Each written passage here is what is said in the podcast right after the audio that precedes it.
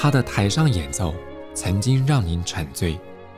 而他的台下人生更会让您感动。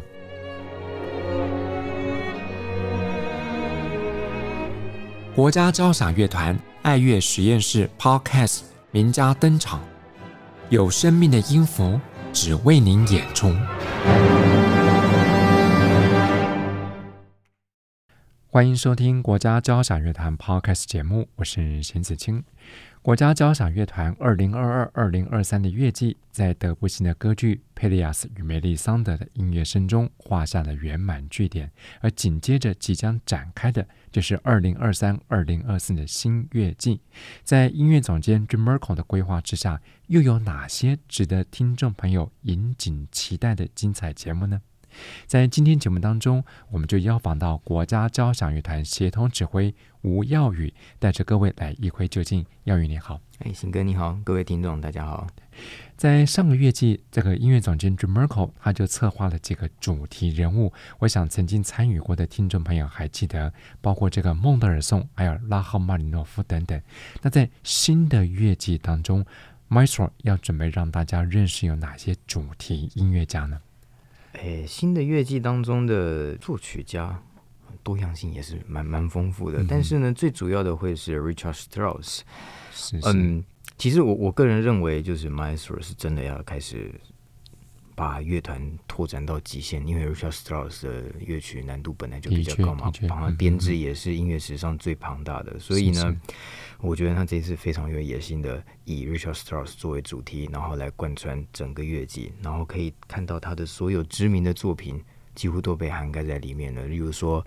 嗯，最大最大的就是阿尔卑斯交响曲嘛，然后那个光后台就十几支通关，然后再来整部的《玫瑰骑士》，我们也会上演，而且这两部作品还是只相隔了一个礼拜。反正他的所有大作品、交响诗啦、歌剧啦、声乐作品啦，我们都会在新的乐季上看到，所以啊、呃，一定会是一个。相当期待的、相当令人兴奋的新乐季。嗯，提到歌剧的制作跟演出啊，这也是每年 NSO 的看家本领。所以刚刚耀宇也特别提到，我相信听众朋友，尤其喜欢歌剧的朋友，一定非常的期待，就是这部《玫瑰骑士》Rosen Cavalier，。嗯，我自己在上一次的那个岁末有演出他的主曲嘛，但是我们再来演出的不是主曲，而是完整的《Rosen Cavalier》。那呃，回过头来想的话，上一次演出应该是简老师跟有一次那个莱茵歌剧院合作嘛，是在戏剧院那边，多年前了哈。对对对，那这一次是新的啊 r o s e n Cavalier 的一个制作，而且 Maestro 本身对这一部歌曲就非常非常的熟练了。那嗯，我我忘记他在。Bavaria 有没有演出过？但是呢，他毕竟德国的歌剧一定是他的拿手戏之一嘛，是是完全不有、嗯、不亚于他的法国作品，嗯、所以这个也是可以相当令人期待的。嗯哼哼哼。那除了主题音乐家之外，其实我们看到整个新乐季，其实它的民族色彩好像也相当的浓厚。呀，民族色彩是因为东欧的关系，东欧是我们的其中一个主题。但是呢，我们知道 Maestro 向来在规划一个新的乐季的时候，都有几个最主要的元素。第一个是一定会有一个贯穿整个乐季的作曲家，例如说上次是蒙德尔颂，这一次是 Richard Strauss。再来就会有一个地点，那那一个地点上一个乐季应该是法国嘛，我记得。嗯那这一次我们把地点弄到东欧这边了，所以当然听起来会比较有那种嗯呃，有时候会让我们联想到东方色彩的那种东欧音乐，比如说。啊，匈牙利音乐、吉普赛音乐，是是就是我们都会演奏相当多那种东西。嗯嗯嗯。不过一般说起来哈，在国内能够听到到地的东欧作品，比如像刚刚讲到匈牙利啦、吉普赛啦，嗯嗯嗯、甚至像罗马尼亚之类的，嗯、这个机会好像还不是那么高。不是我，我能想到比较大家比较会接触的，大概就是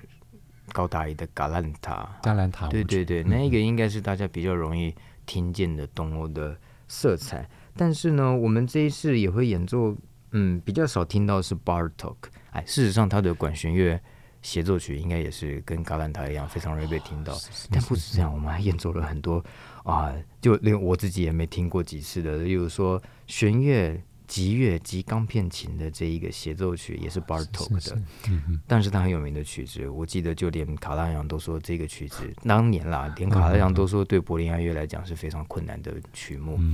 很新，而且当然就很困难，典型的 Bartok，还有他的木偶王子，这些都蛮少在台湾听见，然后再来还有一个最重要的色彩，当然是波西米亚嘛。所以我们会听到 Dvorak 新世界斯拉夫舞曲，那斯拉夫舞曲当然就是对 Brahms 匈牙利舞曲的一个回应。所以不管怎么样，这一些呃波西米亚、匈牙利、呃罗马尼亚，然后吉普赛这一些东西会在我们这个。除了 Richard Strauss 以外，最重要的一个色彩，所以我就刚刚第一句话，它的多样性非常非常的丰富。是是是，不过这个多样性啊，其实还包括了上个乐季有个特别的规划。我们看到 Maestro 排了很多跟大自然有关的曲目呀，但是大自然在这个月季，我觉得色彩反而没有像之前的。这么的浓厚，嗯，之前的因还有一个原因，是因为法国音乐在那个时候本来就很多是受大自然来启发的嘛。那我们刚刚好之前的乐季，法国音乐也是重点之一。但是呢，这一次其实已经看到了史特老师跟东欧了。大自然在这边虽然作为一个呃重要的主题，但是呢，它比较多的是跟动物相关的，反而不像是真的是法国音乐 跟大自然景色相关。例如说呢，那海我们当然也会做。吴满彻的有一首叫做《海啊带我走》。呀，这说大自然吗？是啊，但是是比较心灵层面的东西，哎，偏心灵层面的曲子。但是你真的说到大自然，我刚刚说跟动物相关，例如说我们会演奏《动物狂欢节》，或者是 Tchaikovsky 的《天鹅湖》，或者是 Stravinsky 的《夜莺》，这一些是跟这个乐季跟自然有关系的。不过，不过就就讲到这边，应该就可以大家可以理解说，其实并不像之前的自然是真正的大自然，我们这个比较像是大自然中的动物。呀，以大自然为景色，但是是动物为主题的。不过刚耀宇也听到，就是 Richard Strauss 有一首非常经典啊，对对对，我忘记了阿尔卑斯交响曲，Yes，对对对，对对对。不过在这个乐季当中哈，还有一个系列很特别，它几乎是集结了过去将近三百年来音乐史上最经典的小提琴协奏曲啊。这也蛮好玩的。通常你会很难看到一个乐器主轴是专门主打一个乐器的协奏曲，但是这样有一个好处，就是因为啊、呃，例如说我们之前有一个主题是钢琴协奏曲嘛，嗯嗯嗯，结果在那一年哇，那个喜欢钢琴的乐迷真的是大饱 耳福，而且因为这样我们可以接触到非常多这一个领域的明星，一年里面都把它集结起来了。这一次是小提琴协奏曲，所以呢，我们光预计。啊，会来台湾的小提琴的 stars，其实光看名字就是绝对非常精彩的。我们自己的黄俊文啊，之前有来的 Augustin Hardlisch，然后当然还有大家都认识的品任。嗯、再来，嗯，刚跟我们演完青年交响乐团的 Caroline Widman，那我还记得他蛮蛮特别的，因为他通常就会是拉现代曲目居多，他跟柏林爱乐的首演也是拉现代的曲目。他要来跟 NSO 协作的，竟然会是维瓦蒂跟莫扎特的协奏曲。那个我自己也会非常想听，他会怎么样去诠释这些非常古典典雅的作品。再来啊，很久没看到的 Gil Shaham，大家很期待，终于要终于要可以看到他了。或者是说 Island Preaching，或者是 Stefan Jakiv，所以这一些都是。就像我刚刚讲的，当一个乐器的协奏曲成为一个乐器的主题的时候，哇，这个领域的明星，我们几乎是在一个乐器里面就可以完整的把他们收集起来了，所以一定也是相当的人气的。不只是众星云集啊，连排定的曲目也都是经典中的经典呀。Yeah, 小提琴协奏曲，当然我们嗯大家都会很熟悉的几首经典的曲目，我们当然会演奏，例如说是贝多芬的。然后，Brahms、Tchaikovsky、孟德尔颂、西贝流士，这些都是耳熟能详，而且是你听了再多遍，你还是会想再听，因为每一个人，大家都从小练到大，每一个人其实都有自己独特的味道在里面，在这一些经典的作品。那还有我刚刚讲到的卡洛琳，他要演奏的是维瓦蒂跟莫扎特，也是比较少。那当然，相较起来比较少被听见，但是只要一演奏，就是我相信是真正的音乐爱好者一定会去。懂得如何去享受的曲子，的确，的确，所以，哦，忘记了 Krongold，其实我们也才刚演完，这个俗称就是好莱坞的好莱坞小提琴协奏曲，一定是上世纪。就是最好听的其中一首，嗯嗯嗯、甚至是放到整个音乐史上也是啊，因为它它相较起来，搞不好还更合我们现代人的口味。是是是是。不过在这国人作品的推广上啊，其实国家交响乐团这几年做的有声有色，我相信朋友们也看到他们的成绩是有目共睹。所以新年度的乐季当中，是不是有类似的规划？呀，去年国人作品，我记得最成功的是一个。吕老师的讲座音乐会，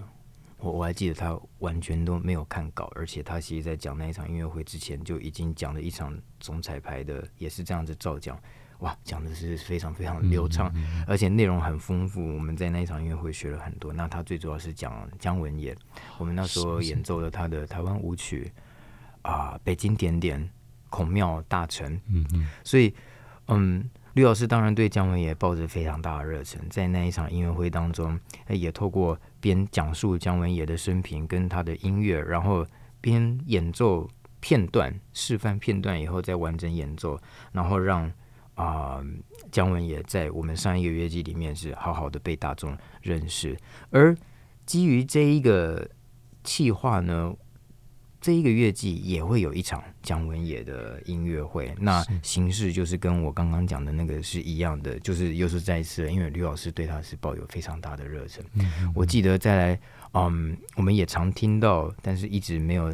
办法在现场听到，是他的一个《白鹭鸶幻想曲》。那在这一个月季，我们也会真正的好好的。跟大家讲解一下这首曲子为什么是值得被我们认识的，所以没有做姜文也的。那当然，除了姜文也以外呢，我记得上一次还有一个让我很印象深刻，是在演奏姜文也的同时，我们也委托了严明修老师。但是他为了要就是一样要纪念姜文也呢，他运用了台湾舞曲或北京点点里面的元素，然后写成一首新的曲子，让我们一听就知道。Yes，这个就是致敬姜文也的曲子，所以那个让我很印象深刻。所以在上一次像有严明秀老师这样子的作品以后，今年我们也会有是由啊、呃、李元珍老师跟陈可嘉老师也是创作跟以姜文也为主题呃致敬姜文也的曲子。那我觉得在某方面来讲，这个其实。也是一种传承，也是蛮有意义的。的确，的确，像这个姜文也，他是第一位把台湾带上国际舞台的作曲家，所以的确值得我们再来好好回味姜文也的一些经典创作。不过，我想过去几年在国家交响乐团的演出曲目当中，还有一个重点就是一分钟交响曲。那这个计划在新的乐季是否还会再持续发表？嗯，我认为只要音乐总监 Jim Malek 在的时候，应该就会一直持续。因为在过去几年，我们其实也已经看到成果了。嗯，大家可能想，可能就短短的一分钟里面，但是这个一分钟的曲子，如果是真的对作曲略懂一二的话，其实知道它背后你要花费的可能是数年的时间。因为你你真的叫你空白的五线谱，你写出来要写出一个六十秒的曲子，其实也不是这么简单。而且某方面来讲，其实更难。对，就是你如果要写作十分钟，好，但是你现在不行，你要一分钟。一分钟里面起承转合有头有尾，这个是需要啊、呃，背后需要好几年深厚的训练的。嗯、但嗯，一分钟交响曲是是这样子，就是我们提供这些作曲学生来写作一分钟的曲子给我们演奏，但是这一分钟里面啊、呃，我们会给予他回馈，然后也让他真正听到说。呃，有一个乐团在实际演奏他的作品的时候，中间碰到的困难是什么？怎么样去解决它？然后怎么样他写在谱上的东西是不合时宜，或者是需要被改进的？就是我们都会去跟他，嗯，好好的沟通。因此，虽然是一分钟，那虽然后面你需要有庞大的支撑，但是呢，事实上他学到的东西是远远大于一分钟的。那这一些都会变成他学习的转捩点。那我相信，在过去的两年内。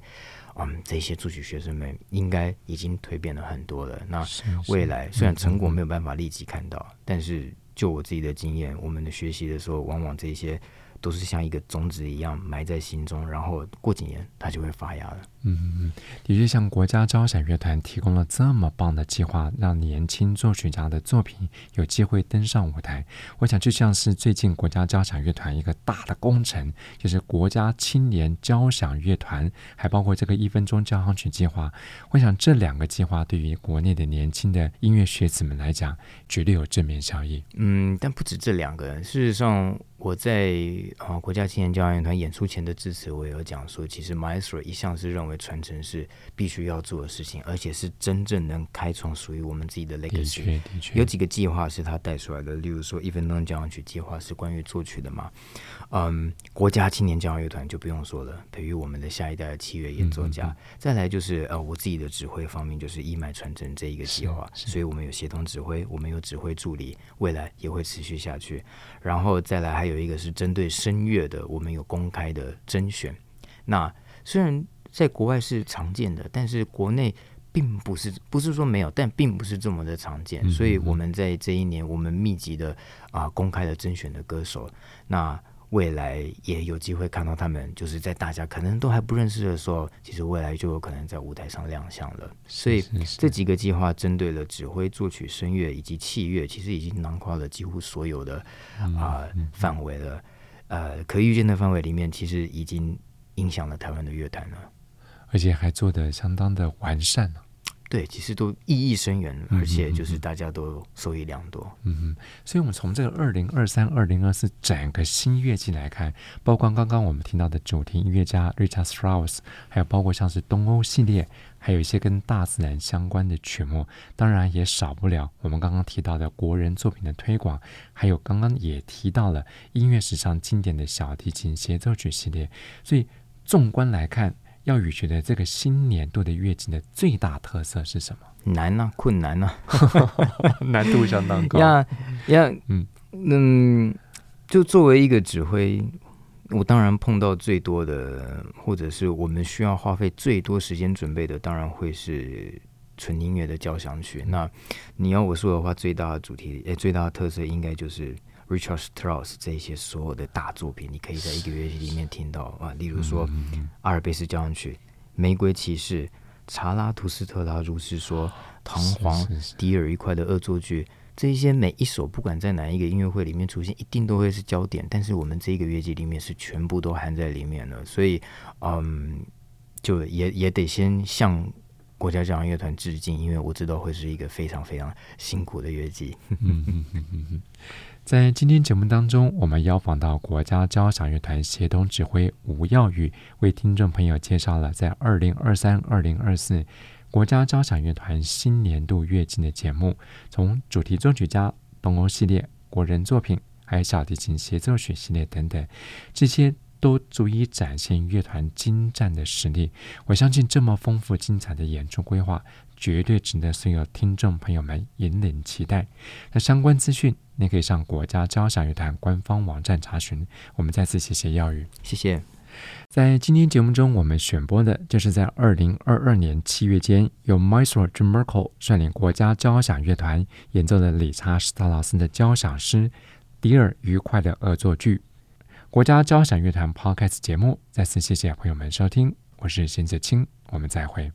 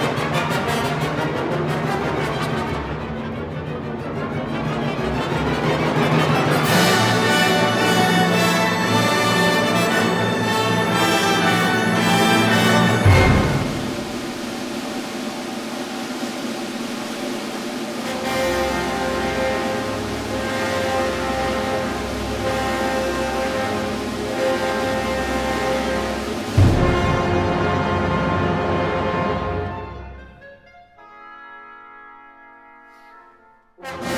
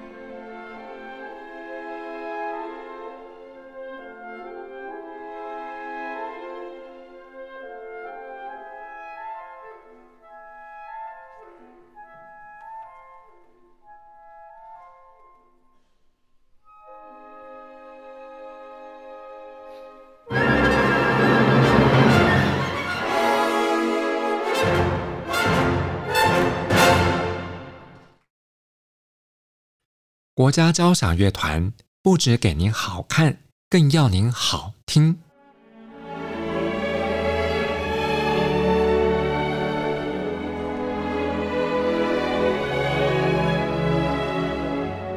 国家交响乐团独家精彩实况，原创 Podcast 节目，舒缓音乐，友善贴心，诚意十足。爱乐实验室 App。温馨登场，请上 App Store 或 Google Play 搜寻“爱乐实验室”。